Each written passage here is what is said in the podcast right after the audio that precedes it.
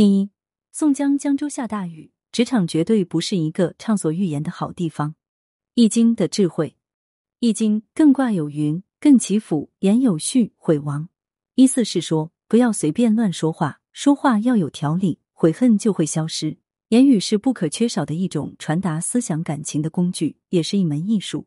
善于说话，小则可以拉近人们之间的距离，大则可以兴邦救国。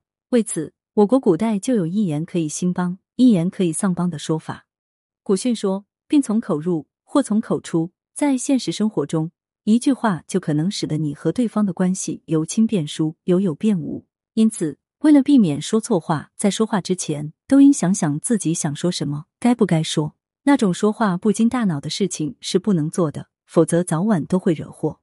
这一点对于如今的职场来说，更是尤为重要。须知，只要有人的地方，就会有矛盾。各色人等活跃不已的职场，那就更是处处都是利益、是非、矛盾的漩涡，甚至处处都是陷阱。如果你想在职场中如鱼得水、安然无恙，让自己永远处于最佳位置，那就必须懂得如何躲过漩涡、越过陷阱。要想躲过漩涡、越过陷阱，首先要保证的就是必须控制好自己的嘴巴，祸从口出，用在职场一点都不过分。如果你不信，那就看看宋江同志在浔阳楼畅所欲言后的遭遇。《水浒小传》之宋江下雨，职场永远不变的真理，化干戈为玉帛。终于又到了讲宋江同志的时候了。前面说到，宋江跟武松分别之后，就踏上了去往清风寨的旅途。但宋江不知道，他的这次旅行将是他一生之中最重要的一次旅行。正是因为这次旅行，他建立起了强大的班底。正是因为这次旅行，他下了大雨；正是因为这次旅行，他懂得了生与死之间的距离；正是因为这次旅行，他被逼上了梁山。当然，总体而言，宋江这次的旅行对于推动《水浒》的故事情节发展来说，绝对是一次伟大的胜利的旅行。不过，为什么宋江把逃亡的下一站选在了好兄弟花荣当二把手的地方清风寨呢？他选择这样的路线是非常有学问的。柴进没见过面，是最需要熟悉的。孔明、孔亮是徒弟，但交情不深。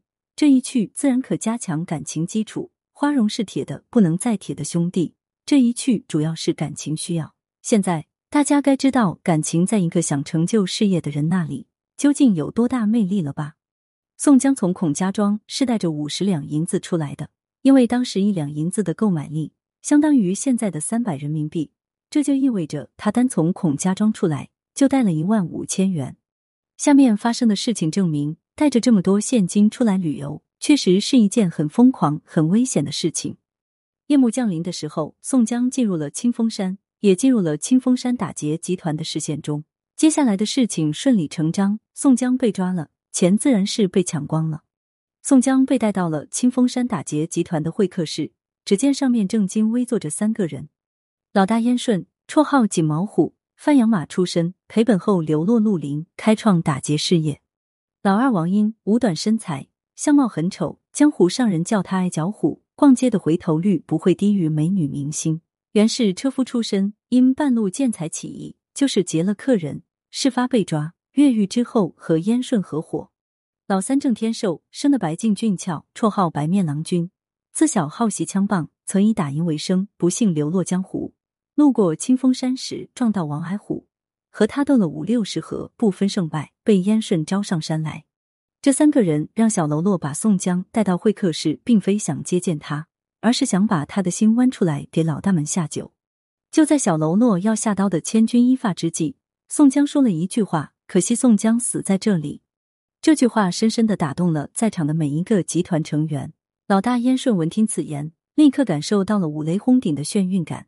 好在他迅速恢复了神智，然后立刻从座上跑下来，做了一套从杀人到放人、从放人到叩拜的完美动作。燕顺、王英和郑天寿、清风山打劫集团一二三把手齐刷刷跪在了宋江面前。双方一阵乱哄哄的沟通之后，明白了事情原委的宋江很大度的表示：“没有关系，我反而还要感谢老天给了我认识诸位贤弟的机会呢。”显然，大家都应该猜到了。产生这样峰回路转的剧情，完全是因为宋江这个名字比尖刀还锋利，比法律法规还好使。当然，化干戈为玉帛，终归是一件好事。而且古人很早就喜欢这么干了。《易经》宋卦曰：“复吉命与安贞不失也。”意思是说，打官司失利后，回过头仔细反思，觉得和为贵，还是息事宁人为好，于是改变了主意，撤回诉状，不打官司了。宋卦告诉我们，当我们与对手发生冲突时，应该坚持或为贵的理念，以调节争端为目的，尽量以宽容的心态对待对手。很多人到了新环境，往往特别拘束，担心自己不了解对方的习惯，做出些不合礼仪的事情，让对方不高兴。其实，这都是人自己内心的心理障碍。人与人之间的交往，其实最关键之处就在于给自己减压，放下思想包袱。简而言之，就是要放得开。这不，宋江跟这三个素未谋面，还差点让自己血溅当场的土匪头子把酒言欢了。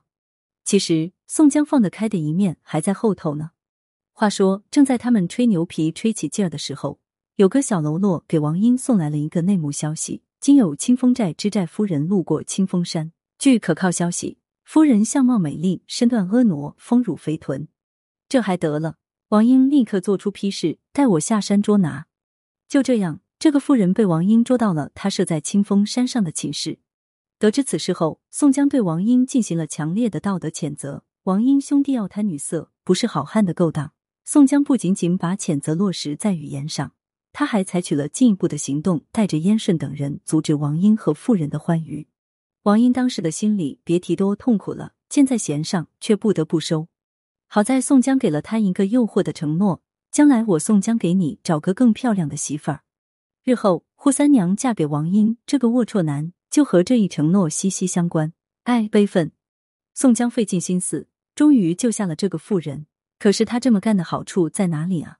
难道是宋江的道德层次太高了吗？不是，其实宋江的真正想法是样的：这个女人的丈夫是兄弟花荣的同僚，我若不救，明日到那里时须不好看。也就是说，他要用哥们儿义气救下这个妇人，日后好去花荣这个哥们儿那里邀功。宋江被打劫事件、王英炮支寨夫人事件都以失败而告终。此时，宋江去清风寨的资本更雄厚了。花荣兄弟。现在我帮了你上司的大忙，看你怎么报答我。职场耳边风的威力，宋江自以为做了一件大好事，可事实却没有他想的那么美妙。刘高媳妇儿被宋江救下来之后，会感谢宋江吗？答案是不会。为了保住自己的淑女形象，官员夫人的地位，必须弄死宋江。试想，一个官员的媳妇如果被土匪给完了，那他还有机会继续当知寨夫人吗？想到这里。如果刘高媳妇儿不整死宋江，那还符合逻辑吗？人情薄如纸，这绝对不是危言耸听。知寨夫人被放回去后，她是这么对老公说的：清风山上的土匪抓了她之后，她不慌不忙，亮出了自己的金字招牌：我老公是当官的。这些土匪顿时胆战心惊，放弃了自己的职业操守，立刻规规矩矩的把他放了。这种歪曲事实的方式，让知寨刘高很受用，让知寨夫人很得体。也让目击夫人被绑架的兵丁很兴奋，一人一份保密的份子钱。但是宋江同学倒霉了，救下知寨夫人后，宋江带着燕顺、王英、郑天寿三人送的金银珠宝，美滋滋的赶赴清风寨。前面已经介绍了，花荣和宋江交情深厚，是兄弟，所以花荣大摆筵席招待宋江，自然不在话下。酒过三巡，菜过五味，宋江便把在清风山救知寨夫人的事情，很得意的告诉了花荣。花荣听后就感觉要坏事，花荣的感觉确实很准，一场大祸正在悄悄的逼近宋江。宋江在元宵节的时候大摇大摆的跑到清风镇上看花灯，很不幸，知寨夫人也喜欢凑热闹，并在千万人之中发现了宋江同学，然后使用了官员家属最厉害的武器——吹耳边风。就在宋江被眼前的花灯照得手舞足蹈时，知寨夫人顺手娇滴滴的一指：“老公，快看！”那个手舞足蹈的黑汉就是绑架我的贼头，赶紧给我报仇雪恨啊！刘高同学振奋了，抓住一个土匪头子，不但可以去邀功，还可以为老婆雪耻。于是，在听到老婆的最高指示后，迅速派出六个官兵对宋江施行抓捕。宋江束手就擒。刘高根据媳妇儿的教唆，准备把宋江作为清风山贼头押到青州市政府发落。听到宋江被抓的消息后，可急坏了花荣。在向上司刘高写信求情未果后，花荣决定采取最直接、最有效的办法，武力抢夺，把宋江抢过来。要知道，抢劫宋江就是要跟朝廷对着干，是要负重大刑事责任的，而且还会辱没花荣祖辈的忠臣之名。可是，为什么花荣这样一个经过严格筛选、通过层层考试上位的功臣之子，居然要做跟朝廷对着干这么不划算的事情呢？花荣之所以这么干，唯一的解释就是花荣跟宋江的关系太铁了。花荣把宋江从刘高手里抢了回来之后，挡住刘高的追兵。让人把宋江平安的送到了清风山打劫集团董事长燕顺那里。这一招妙啊！只要捉不住宋江，刘高就是再有本事也拿花荣没有办法，因为死无对证。刘高也不甘示弱，报告给上级主管领导青州慕容知府市长，下官近日抓到了清风山贼头，而负之债花荣也和他关系甚密，无处不在的职场危机。慕容知府得知此事后。立刻派出了得力干将黄信处理此事。应该说，此时的黄信同学是一个非常合格的公务员。他不但想干好上级交给的具体任务，捉拿贼头宋江，问罪花荣，还有更长远的人生规划。荡平三山草寇，青州地面所管辖有三座恶山：第一便是清风山，第二便是二龙山，第三便是桃花山，还百姓幸福安康的生活。黄信的愿望很美好。也很尽职尽责，可他缺乏城市的最关键因素——实力。武力没有，能力不行的黄信，很快就被清风山的燕顺、王英他们打了个落花流水。战斗过程中，黄信逃掉了，但刘高就没有黄信那么幸运了，被抓到山上，让花荣剖下心肝，给宋江下了酒。黄信逃掉之后，给敬爱的慕容知府写了一封求救信，因为刘高同志的愚蠢和无能，导致我军覆没。我为了向您汇报军情。才舍生忘死的从千军万马中杀了出来。现在事情不太妙啊！花荣已经和清风山的土匪一起反了，请知府大人早日定夺。慕容知府没有追究黄信办事不力的责任，相反还派出了黄信的上级领导一员大将来处理此事。此人就是青州军区司令员秦明。秦明能力也是有的，而且还算不错，要不然日后也不能在梁山一百单八将中位居马军五虎将之列。但是。双拳难敌四手，秦明被宋江他们设计擒住了。秦明被活捉，宣告了慕容知府的剿匪计划完全失败。秦明被抓住后，没有对宋江等人表示出任何恶意，相反还表示了久仰大名之类的敬意。这哥们是个通晓人情的人物。宋江也得意的注视着眼前的一切，太好了！秦明没有自杀，也没有反抗，拉拢友们。没错，宋江亡命天涯。溜了这么一大圈，为的就是为了收罗人马。如果政府官员都能被拉走，何愁日后自己没有和朝廷对抗的资本？但是秦明虽然对宋江表现出了犹如滔滔江水般的钦佩之情，可他还是郑重表示：“我不想加入你们。”这句话惹麻烦了。在职场中，某些情况下是不能口无遮掩或直抒胸臆的，尤其是当你摸不清对方想干嘛的时候。所以，等秦明第二天清晨跑回青州府的时候，慕容知府已经为他准备了一份大礼人头——秦明老婆、秦明父母的人头。原来，就在昨天晚上，秦明和宋江等人推杯换盏的时候，在宋江的示意下，一个小喽啰穿着秦明的衣服，拿着秦明的标志性武器狼牙棒，和清风山的其他土匪一起把青州附近的村子给烧了，死伤好多百姓。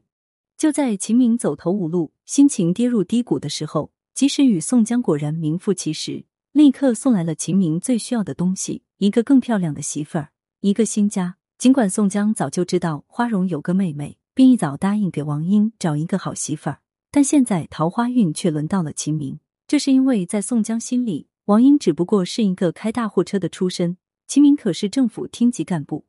就这样。花荣的妹妹嫁给了这个脾气暴躁、有勇无谋的薄情男人，秦明就这样轻轻松松的被搞定了。而黄信作为他的下属，本来就是跟他混的，现在老大都投靠了宋江，自己还等什么呢？所以，青州两位著名的政府军官就这样跟宋江紧紧的拥抱在了一起。宋江的这一趟亡命旅途收获真是不少，职场中拍马屁的智慧。宋江在把清风山的土匪拉到自己的阵营，把花荣、秦明和黄信等政府官员也拉到了自己的旗下之后，开始面临一个新的问题：实力增强了固然可喜，可是这么一大帮子造反的人怎么安排呢？难道干等着让青州政府重新派遣大军来攻打吗？宋江细细考量了一番，自己手中可以盘活的资源，也就是晁盖已经当了老大的梁山。好吧，大家一起上梁山吧。哎，真是可怜了我那进入主流社会的梦想。不过，除了宋江心中有点小郁闷之外，大家都很开心，因为大家早都做好了去大公司打工的打算。出发，宋江带着大队人马走上了投奔梁山之路。宋江行至对影山时，又收了两个小弟，一个叫吕方，祖贯潭州，崇拜吕布，绰号小温侯，卖过假药，赔本后打家劫舍；另一个叫郭盛，祖贯嘉陵，贩卖水银，在河里翻船，绰号赛人贵，赔本后打家劫舍。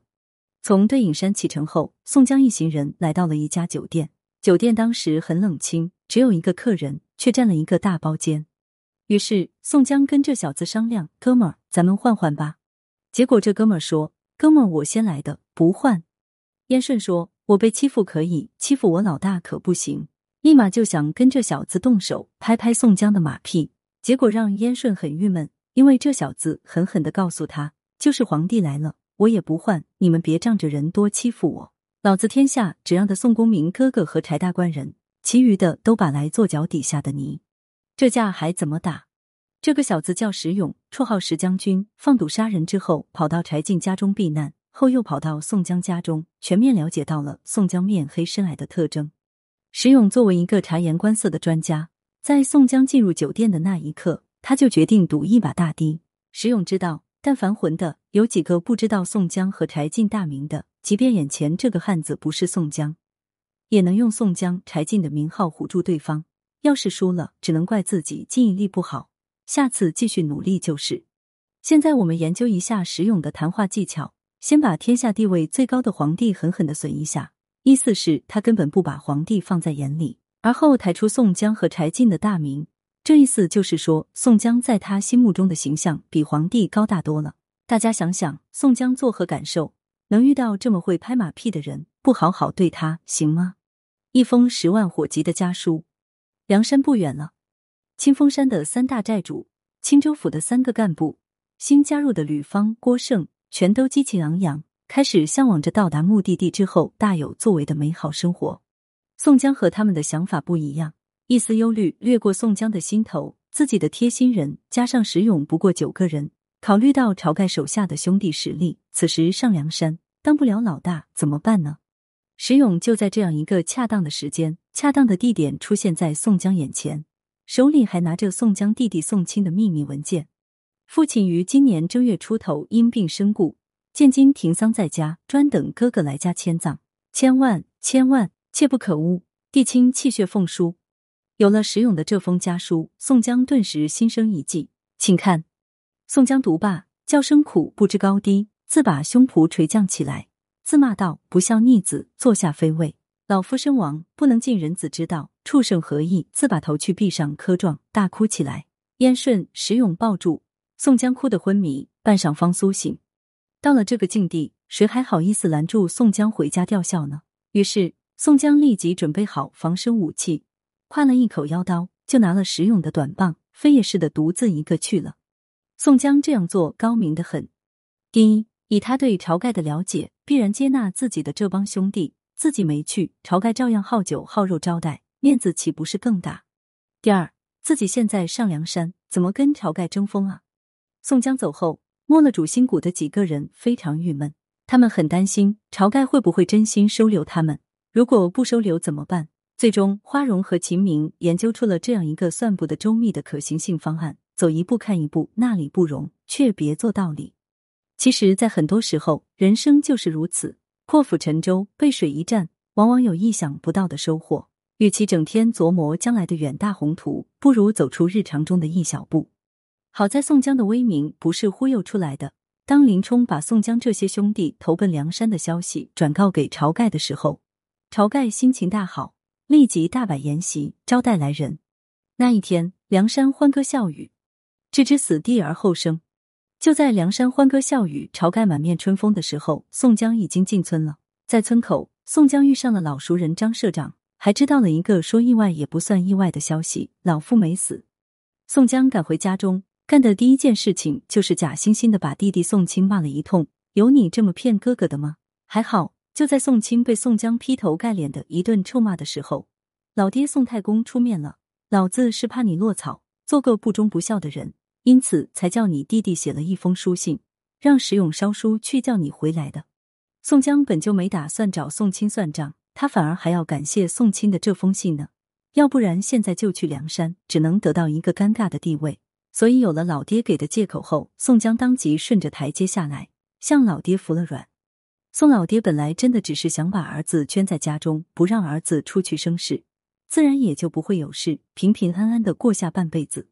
可惜，在我们每个人的生命长空中，都高悬着一把命运之剑，你并不知道，你手中的命运之剑什么时候指挥千军万马。也不知道这把剑什么时候会不幸伤到自己。宋老爹这一次的做法其实风险很大，要是黑社会大哥大宋江回家的事儿让官府知道了，那还能有什么好果子吃啊？果不其然，当晚宋江即被得到消息的县政府新任都头赵能、赵德抓捕归案。好在宋江老爹舍得花钱，一番上下打点之下，终于给儿子弄了一个好去处，刺配江州、金江西九江一带。宋江在去江州的途中，言辞拒绝了好几波拉他上山的梁山好汉，譬如刘唐、吴用、花荣、晁盖等人。他的言辞是这样的：你们如果今天要拉我上梁山入伙，就是让我背上不忠不孝的罪名，那么我情愿自杀，赶紧放我去刺配之地吧。梁山我是绝对不去的。国家法度如何敢擅动？在清风山派人扮演秦明杀人放火，难道不为国家法多？废这些话干吗？现在我上梁山地位多尴尬啊！这就是宋江的真实想法。宋江成功了，大家不再挽留他，而吴用则大大方方的送了宋江一个人情。江州两院结集戴宗是我的好哥们儿。此去江州虽然千难万险，但为了实现自己的人生抱负，万水千山若等闲。这就是宋江迎着痛苦坦然的冲过去吧。置之死地而后生，想在职场中在事业上有所成就。就应该有这样的魄力和勇气。职场定律之雪中送炭远胜锦上添花。如果你面前有两个选择，锦上添花和雪中送炭，你会选择哪一个呢？聪明人一定会选择雪中送炭，而不是锦上添花。想想也是，在别人有困难时拉上一把的意义，绝对远大于好上加好、美上添美。雪中送炭远胜锦上添花这一点，在李俊同志身上得到了完美的阐释。李俊。是揭阳岭、金江西九江附近最有影响的涉黑人士，专在扬子江中撑船为生，水性很好，游泳水平估计搁在今天可以参加全运会，外号混江龙。需要注意的是，在李俊身边始终有两个跟班和李俊形影不离，他们分别是出洞蛟、童威和翻江蜃、童猛，都是贩卖私盐的商户出身。李俊并没有显赫的家世，也没有过人的武功，但包括他的弟弟李立也是黑社会也好。同威同猛兄弟也好，早就拜服在李俊手下。和这些小兄弟相比，李俊最突出的本事是魂，因为魂的四通八达，所以消息灵通，拿到了宋江来江州的第一手资料。根据李俊同志后来回忆，他说过这么几句话：在听说山东绿林集团精神领袖宋公明哥哥赶赴江州的消息后，于是我就在揭阳岭下这个必经之处提前等宋公明哥哥，提前了大约五天左右。我想好好结交一下在江湖上赫赫有名的宋大哥，可事实是什么样的呢？宋江来到揭阳岭后，在催命判官李立开的黑酒店中用餐时，被李立下了蒙汗药。就在李丽准备用包人凳等非人道主义工具送宋江到极乐世界的幸福瞬间，李俊及时赶到，并告知李丽：“你哥哥我李俊正在寻找被官府押解的江湖大哥宋江。”剩下的一套就简单多了。自然是发现被蒙汗药迷倒的就是宋江，然后解救宋江，一起纳头便拜，大碗喝酒，大口吃肉。看起来剧情貌似没有任何漏洞，其实仔细想想，还真有一个问题：李立可是李俊的弟弟，而且李俊自己也说自己得知宋江要来江州之后，他已经在揭阳岭下这个必经之处等了五天左右。既然他和李立关系如此密切，既然结识宋江是李俊的远大理想。为什么他不早早的跟李丽进行沟通，而非要吃独食呢？答案就是雪中送炭远胜锦上添花。李俊以救宋江的方式结识宋江，是不是比直接去恭维一番这个和梁山渊源极深的江湖老大要合算得多。功高莫过于救主，救过宋江的命，这叫生死之交；没有救过宋江的命，然后去拜师宋江，这是泛泛之交。所以李俊强就强在，本来跟宋江只能是拜师一下的泛泛之交，但动了一下脑子之后，就转变成了生死之交。所以弟弟李丽就被他这么给卖了。又或者李丽是一个影帝级别的群众演员，配合李俊演了一场戏。不管真相如何，这一切都说明李俊确实是一个当老大的料。李俊虽然很想通过宋江加盟梁山，但李俊的抱负并不仅仅是加盟梁山。作为一个长期被梁山势力集团忽视的人才，李俊日后的归宿是最好的证明。一国之主，也就是说，李俊离开宋江后，并没有像武松等强人一样厌恶权术斗争和刀光剑影。他带着几个兄弟继续沿着革命的道路勇往直前，并游走海外，成长为暹罗国的国主。李俊玩危急救驾还玩上瘾了，你看看吧。李俊作为一方霸主，自然很清楚揭阳岭附近的黑社会情况。据他救下宋江后交代，我这里有三霸，哥哥不知。一发说与哥哥知道，揭阳岭上岭下便是小弟和李立一霸，揭阳镇上是他弟兄两个一霸，浔阳江边做私商的却是张衡、张顺两个一霸，以此谓之三霸。李俊话中镇上的两个兄弟分别是穆弘、穆春，都是地主阶级出身，不但放租，还热衷于收取各种保护费。按照李俊的解释，这三霸都是一伙的。而且都是心黑手辣的人员，而且都有欺生的性格特征。宋江先是因为给了打把式卖艺的病大虫薛勇几两银子，惹得穆弘、穆春兄弟要追杀他，宋江狼狈出逃。之后，宋江跑到了浔阳江上，被张衡同学劫持。此时，穆弘、穆春兄弟在江边要宋江，张衡根本不给面子。就在宋江性命瞬间不保的时候，就在宋江高喊。早知如此的苦，全且住在梁山坡也罢。谁想直断送在这里的时候，李俊带着同威同猛及时出现，再次救宋江于万分危急之时。这是不是太巧了？李俊显然一直注视着宋江的动向，并随时准备救宋江于千钧一发之际。在救宋江的光辉道路上，似乎没有谁比李俊更能中头彩。但看起来怎么都像是安排好的剧本。张衡也好，穆家兄弟也好。都对李俊毕恭毕敬。李俊早已经恭候宋江四至五天了，等这么久拜师宋江，结果轻易的就放宋江上路了，而且还不告诉张牧等兄弟要照顾宋江，他是不是神经不够正常？不过宋江更不是白给的，即便看穿了李俊导演手中的剧本，他也不会说什么，因为他十分清楚，这些人都是自己日后上梁山的巨额资本。此外，虽然受了惊吓，但终究没有在李俊这里吃亏。这也是宋江对李俊所作所为不动声色的主要原因之一。在职场中建立班底的榜样，宋江收服死忠。揭阳岭几日游，虽然险象环生，但宋江心里明白的很，自己赚大了，绝对不虚此行。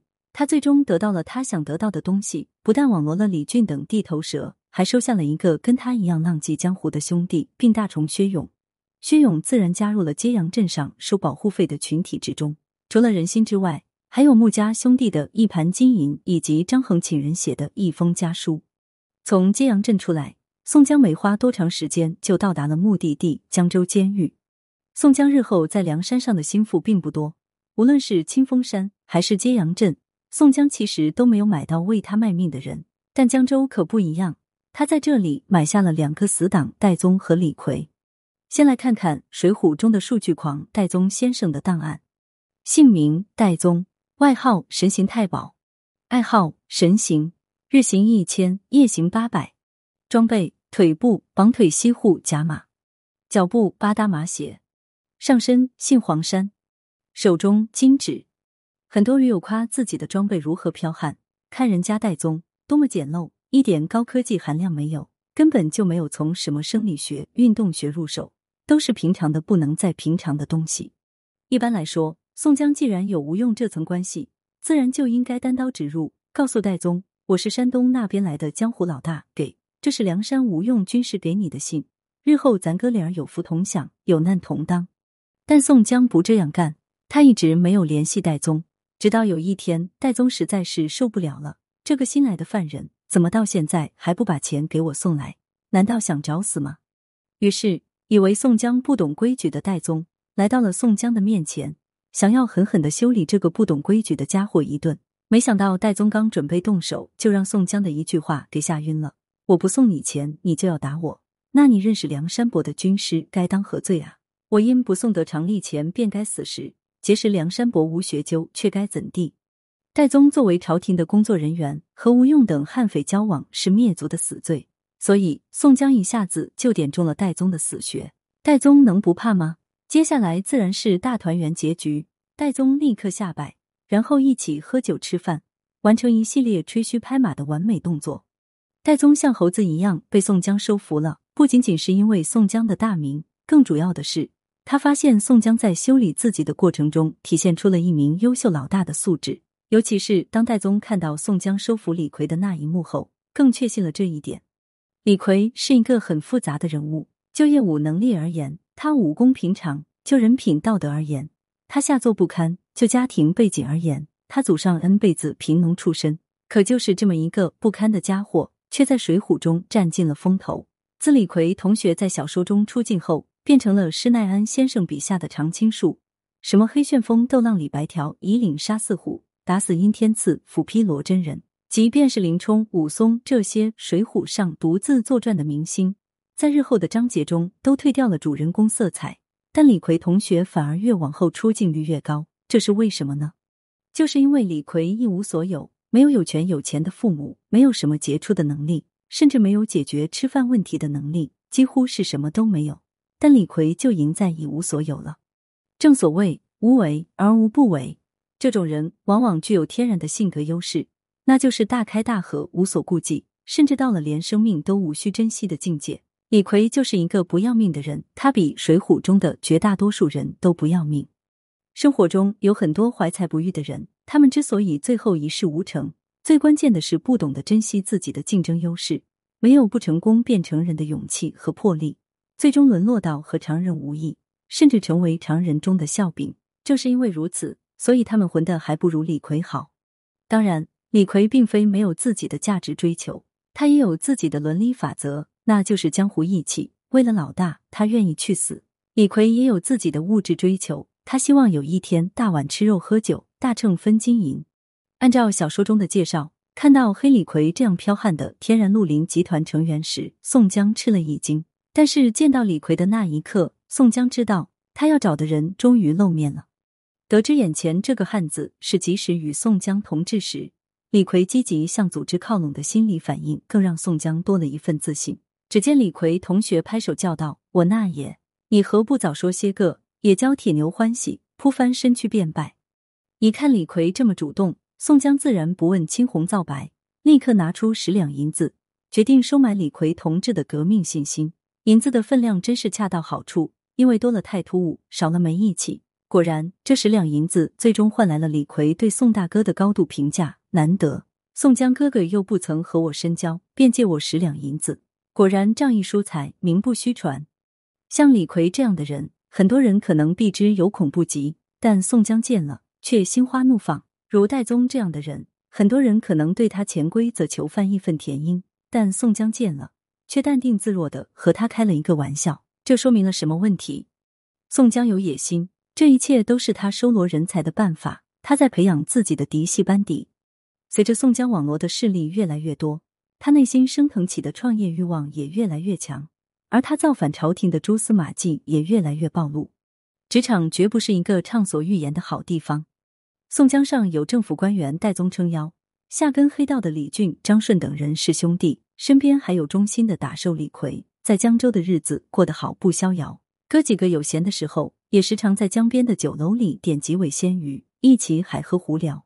可戴宗是个公务员，张顺也要做生意，李逵更是个摸头苍蝇。所以宋江时常找不到他们。这一天，宋江又没有找到这哥几个，只有一个人来到江边的浔阳楼上喝闷酒，开怀畅饮，不觉沉醉。突然情绪来了，也想模仿文人骚客在酒楼上留下点墨宝什么的，当即找小二要了笔墨，直抒胸臆，将自己的想法挥洒在浔阳楼的墙壁上。一首西江月词：自幼曾攻经史，长成亦有权谋。恰如猛虎卧荒丘，潜伏爪牙忍受。不幸刺文双甲，那堪配在江州。他年若得报冤仇，血染浔阳江口。此后还跟了四句诗：心在山东，身在吴，飘蓬江海蛮皆虚。他十若岁凌云志，敢笑皇朝不丈夫。并在最后留下了自己的亲笔签名，运成宋江作。这一次，宋江同志算是淋漓尽致的展现了一次他的文学才华，只是有点不合时宜。黄巢同志是唐末农民起义军的领袖，一直以来都被统治者们看作特大号反贼。宋江与黄巢作比，比黄巢还狂，简直是字字生辉，句句言志，基本上把他的志向表现得一览无余。即我要革命，我要做乱世枭雄。如果宋江多写点“爱我中华，爱我大宋”这类题材的诗词，说不定可以成为大宋一级作家，还能享受政府俸禄。但他的诗词明显有造反性质的政治问题，这就麻烦大了。被敬业的黄文炳同志发现后，逐级上报，惊动了太师蔡京。至于黄文炳同志如何忠心大宋的表现，下文再谈。现在我们需要知道的是，宋江情势不妙。果然，宋江被政府批捕，打入死牢。一时的畅快直言，把自己送上了断头台，什么富贵功名都在此时此刻灰飞烟灭。可是他能耐命运几何？看《水浒》知小节，职场绝对不是一个畅所欲言的好地方。我们常常在电视剧或电影或小说中看见到这样的情景：皇帝对大臣说：“爱卿且大胆直言，朕恕你无罪。”要碰到那种没什么心机的大臣。还真就信了皇帝的话，说一些让皇帝下不来台的话。如果皇帝是那种没有城府的，估计当场就发坐治大臣的罪了。要是皇帝有一点城府，则会在以后找机会慢慢的收拾这个傻大臣。就譬如说李世民与魏征。其实，在现代职场中，每天也都有这样的事情在发生。每天都会有人因为口无遮掩或直抒胸臆而被公司悄然扫地出门。其实很多人都被公司安全、民主的假象所欺骗了。大家总会认为，在公司说话没有必要太过谨慎，可事实并非如此。职场是没有言论自由的。或许当你第一天上班的时候，人事部的人会告诉你公司很 open，而且在很多时候开会的时候，上司总是会说：“大家畅所欲言吧，我会尽力满足你们的要求，尽量解决你们所提的意见。”这个时候千万不要相信他们说的话，这只是一个陷阱。专门为那些无知的人而设，职场处处都是利益是非矛盾的漩涡，甚至处处都是陷阱。如果你想在职场中如鱼得水、安然无恙，首先要保证的就是必须控制好自己的嘴巴，祸从口出，用在职场一点都不过分。很多涉世不深的小青年在社交场合老喜欢告诉对方：“你哪个单位的？我认识你们为谁谁谁。”他也不琢磨琢磨自己在哪个单位看见过有能通吃的主。如果你提的那个人跟对方关系好罢了，关系不好，你立刻就成了对方的敌人。此外，绝对不要参与同事间的牢骚大会，这种牢骚大会可能会对管理层与员工之间的关系造成重大伤害。因此，一旦被管理层发现有员工私底下聚在一起发牢骚，后果就会比较严重。因此，千万不要因为一时的不满就跟着掺和。如果别人把你当做饶舌的人，那你就有口难辩了。即使你没做，你的老板也会认为你在散布谣言。唯一的方法就是远离谣言散布者，并且表现的光明磊落。总之，在职场要想保护好自己，就要杜绝畅所欲言。宋江显然就吃了这样一个亏，希望大家引以为戒。